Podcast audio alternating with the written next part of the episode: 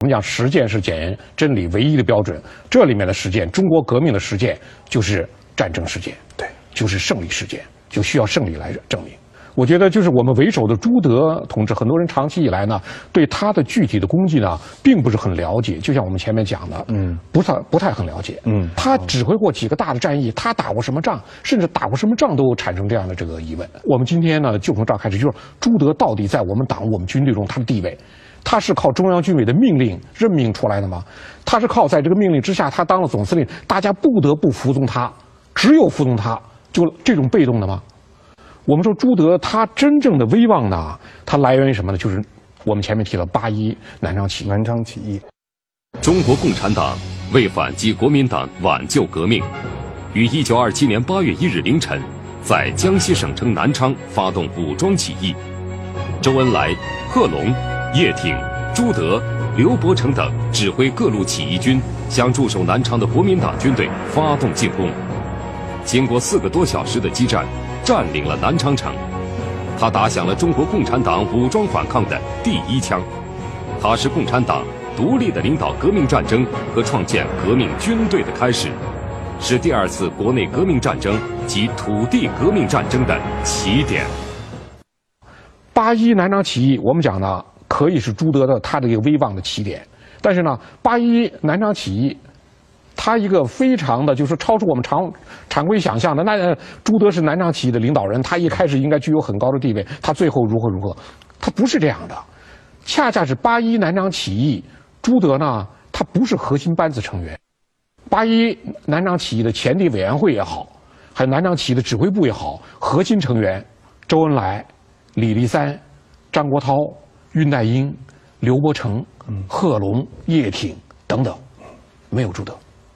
因为起义的核心的部队是叶挺的部队，叶挺的十一军，八个团，然后的话总指挥是贺龙，贺龙的二十军的部队六个团，两万多人。朱德只有南昌南昌市公安局，他领导了那么有一部分力量，他还有个军官教育团，就全部加起来五百人，嗯，人数非常少，一个营。对，你想就是叶挺的部队有八个团，贺龙的部队六个团，然后朱德带领的。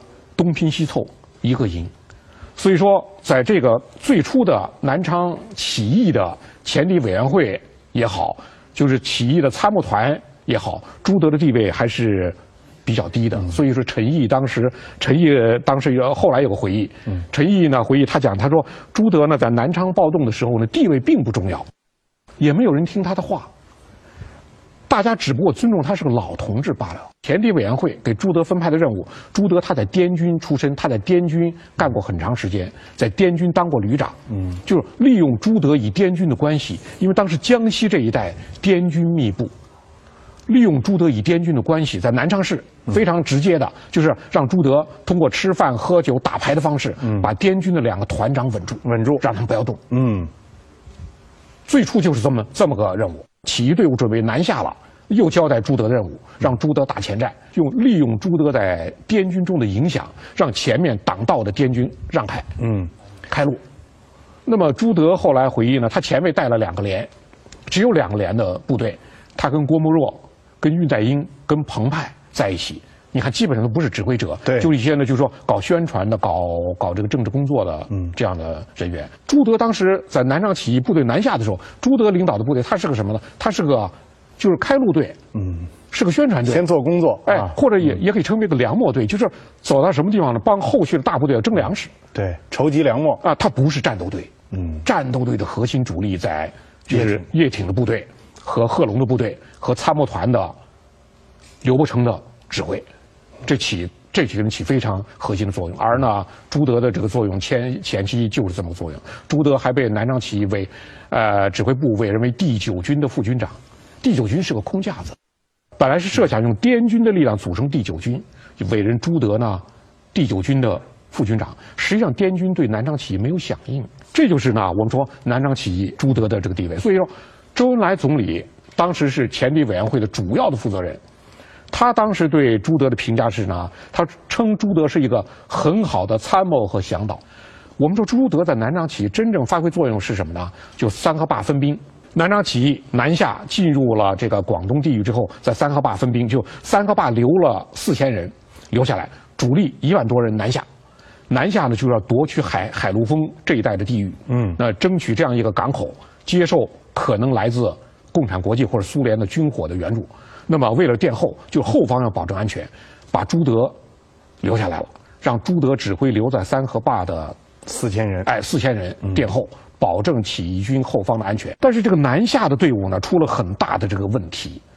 南下的队伍最后在汤坑那一战损失重大，遭到了两广两广军阀的夹击，主要是广东、广东、广西、陈济棠、薛岳等等这些后来有的是红军的朋友，有的是红军的对头，但是在南昌起义的时候，在南昌起义部队南下的时候，他们给红军造成了非常大的麻就是给这个南昌起义部队，当然不叫红军，嗯，造成了很大的麻烦。嗯，汤坑那一战，南昌起义的主力失利。主力被打散，损失非常大哈，损失非常大。当时后来在南昌南昌起义的部队在十月三号开了他们前委的最后一个会议，当时叫流沙，在那地方流沙会议。郭沫若有一段非常清晰的回忆，嗯，郭沫若就回忆当时周恩来主持的会议，周恩来是前敌委员会的书记嘛，他是总负责人，他主持着会议。当时周恩来正在发高烧，脸色铁青，主持着会议。主持这个会议呢，周恩来讲了几点，我们南昌起义基本失败了。那么失败的原因是什么？情报方面的工作没有搞好，沿途发动群众没有弄好，然后对敌人、对广东的敌人轻视了，等等，总结了几条。周恩来总结完完了之后，叶挺发言。叶挺发言呢，叶挺呢，当时呢也是就大家心情都非常沉重，所以叶挺说了这么句话，他说：“到了今日，我们还有什么办法？只有做流寇。”当然后来就讲，你要是这个流寇上山为寇了。对，就流寇后来就讲了，叶挺讲的流寇就只有上山打游击了。贺龙也讲，贺龙讲呢，我心不甘，我要干到底。说呢，现在我就要回到江西，我还要卷土重来。大家虽然心情很沉重，但大家毫无疑问，认为南昌起义完了，总体失败，失败。嗯，会还没有开完，山头上的卫兵报告，敌军已经就过来了，会没有开完就散了，然后就。完全就是四散突围。周恩来呢？周恩来同志当时发高烧，病病很重，但是呢，连原来抬他到会场的担架兵都跑光了，哦，全跑光了。最后是什么呢？单独撤退，分散突围。周恩来、叶挺、聂荣臻三个人在一起，只有叶挺的一支小手枪。他们幸亏后来有找着当时广东地下党的一位负责同志，叫杨世魂。杨世魂呢找了一只小船，把他们从这个从广东那个地方呢，就是说渡到香港。那么在那个小船上，聂荣臻同志后来写那个回忆录，他写的非常详细。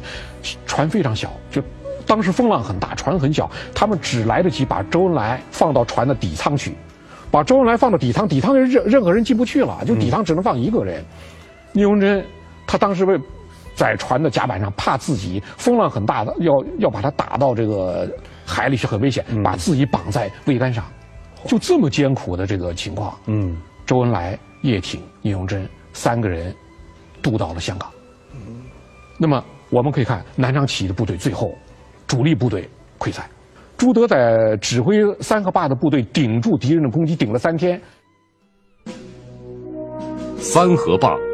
位于大埔古镇三河镇，是大埔县境内的汀江、梅江、海棠河三水汇合成韩江的起点，故称为三河坝。朱德率领的起义军到达三河坝后，立即张贴安民告示，唤起群众，并严密布防。一九二七年十月一日，国民党前大军部三个师约两万人，向梅县松口乘船。沿梅江而下，向三河坝扑来。起义军与敌激战三昼夜，打退多次进攻，歼敌几千人，自己也遭受较大伤亡。他留了四千人，最后只剩两千多人。两千多人怎么办？后来当时提出怎么办？唯一的办法，南下寻找主力。嗯，正想南下寻找主力，这时候呢，由周邦彩带了一些南下被打散的二百多人，往回跑的人带二百多人。找到了朱德，嗯，找到了就是三个坝分兵的这个地点。周邦才告诉朱德，南下的主力已经失败，溃散了，领导人已经四散突围了，全部都走了。你想想这个消息，对这样一个队伍打击之重大。当时呢，这个队伍的主力是什么呢？就是剩下的两千多人里面，朱德从南昌的他那五百多人不剩几个了。嗯，主要还是叶挺的部队二十五师。当时怎么办？大家呢思想都很混乱，当时呢就组织上也很混乱，很多人提出散伙，前方都散了，主力都散了，我们干什么呢？朱德在这时候呢，就说一个临时的负责人，他只是个临时的部队，也不是他的。他在这里负临时负责，就是这个临时负责人。朱德第一个提出不能散伙，嗯，我们一散伙就完了。只要我们团结在一起，我们有队伍，我们有枪就有办法。我们讲呢，这就是什么呢？危机给人造就了机遇。对，朱德就是南昌起义溃败的这个危机，使朱德呢面前出现一个重大的机遇。如果没有南昌起义的队伍，没有这样的严重的失败，我们讲朱德有这样机遇吗？他说我们不能溃散。我们要团结在一起。我们到湘南去，到湘南去干什么呢？想办法。最初的队伍就在朱德这个号召之下，就是当时叫什么？勉强听从了朱德的命令。